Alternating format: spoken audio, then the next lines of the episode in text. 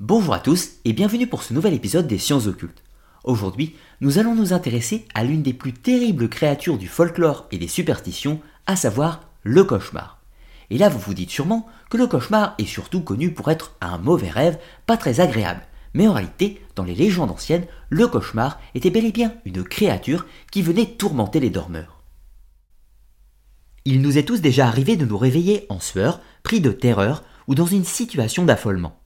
Vous avez fait un cauchemar, un élément plutôt courant, jamais agréable, qui trouve ses origines dans plusieurs facteurs psychosomatiques.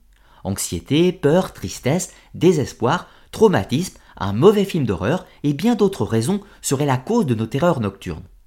Mais l'origine du mot cauchemar puise ses origines bien avant la naissance de la science psychanalytique. Cela vient du folklore et des anciennes traditions.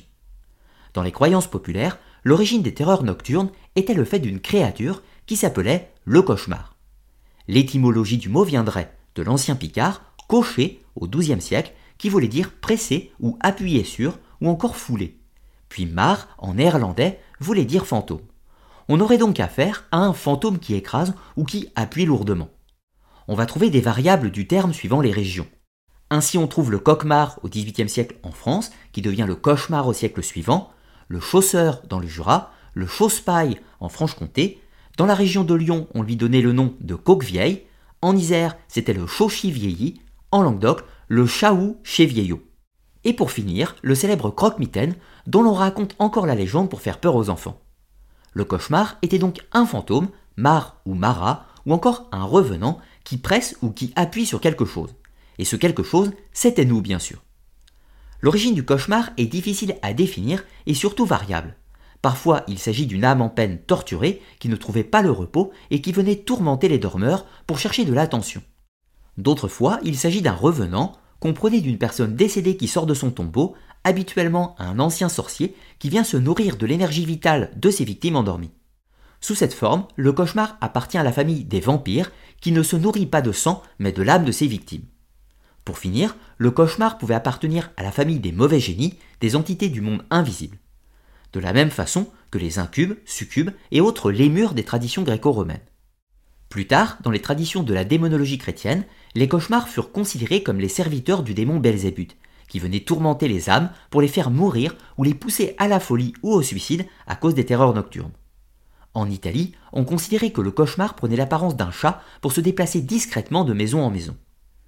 Quelle que soit sa nature, le mode opératoire reste le même. Le cauchemar se glisse à l'intérieur de la maison comme une brume vaporeuse ou métamorphosé en petit animal, il pouvait alors franchir les serrures des portes ou entrer par les fenêtres. Une fois dans la chambre, il s'installait sur sa victime de tout son poids afin de le maintenir piégé et de la dévorer au sens énergétique. Lorsque l'on se réveillait avec le souffle coupé, une forte douleur sur la poitrine ou encore en sueur, c'était le signe qu'un cauchemar était venu nous visiter. Pour faire simple, c'est la description de la situation que l'on connaît tous après avoir fait un mauvais rêve. Mais bien plus encore, le cauchemar est une créature tenace et persistante. Lorsqu'elle choisit une victime, elle peut la persécuter pendant une très longue période qui peut la conduire au déclin physique étant donné que la créature se nourrit de son énergie. Le cauchemar pouvait également violenter le dormeur en lui arrachant des cheveux et d'autres marques de contusion corporelle. Une calvitie soudaine était souvent la preuve de l'envoûtement d'un cauchemar. Parfois, ces mauvais génies pouvaient même conduire à la mort par suffocation. D'où l'importance de se prémunir de leur malveillance ou dans le pire des cas, de les chasser avant que la situation ne devienne catastrophique. Chez les anciens scandinaves et germaniques, la croyance était très présente et abondante dans la littérature populaire. Le cauchemar, plus simplement appelé mara ou esprit malfaisant, ne s'attaquait pas uniquement aux humains, mais également aux arbres. On disait que lorsqu'un bel arbre perdait soudainement ses branches, c'était dû à la présence d'un mara.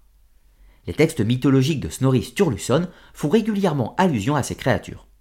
De ce fait, dans les croyances des pays du Nord, le cauchemar entre en relation avec la notion du double ou de l'alter ego, le hugre. Dans les croyances scandinaves, chaque homme et femme possède un double qu'il peut projeter pendant le sommeil. Certains sorciers utilisent leur hugre de façon malveillante pour tourmenter leurs semblables.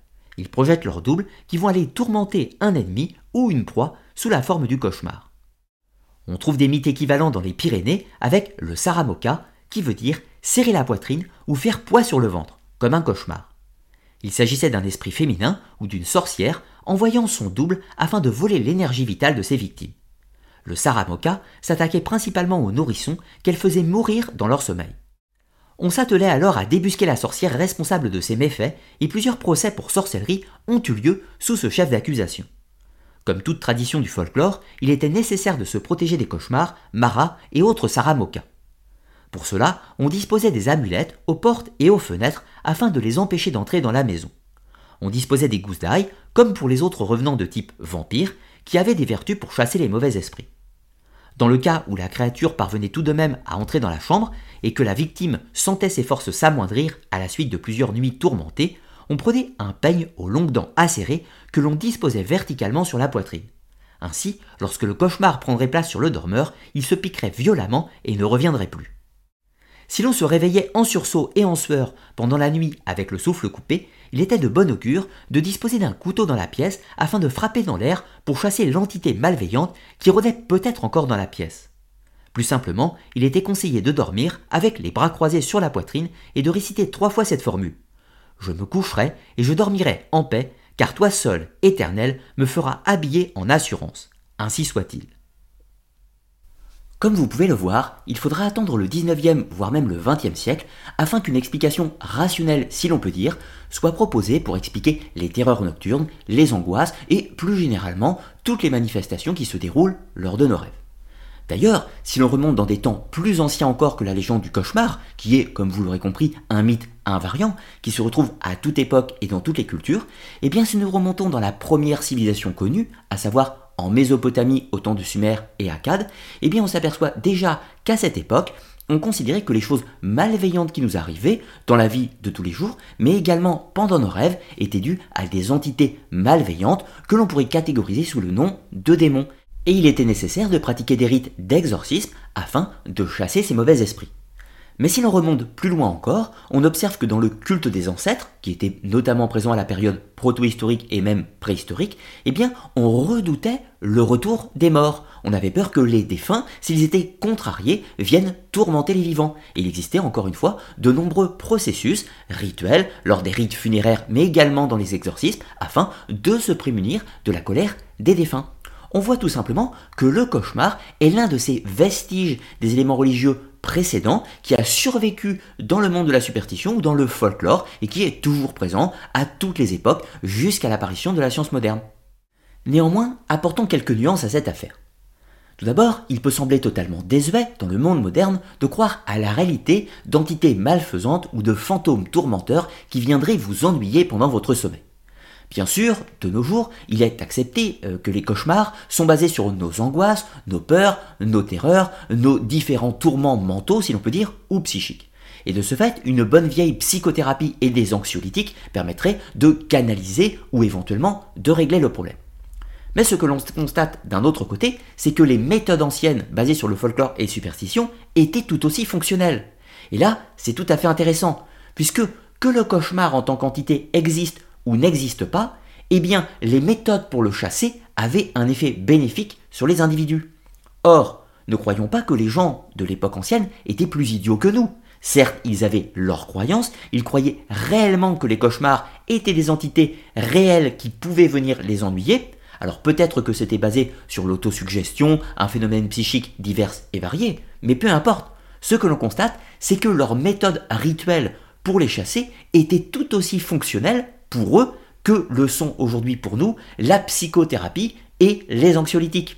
Alors, déposer des gousses d'ail sur les fenêtres, sur les portes, disposer un peigne sur son ventre, chasser dans la pièce avec une pointe de fer pour chasser les entités malveillantes, pouvait apporter un bien-être pour les personnes des temps anciens.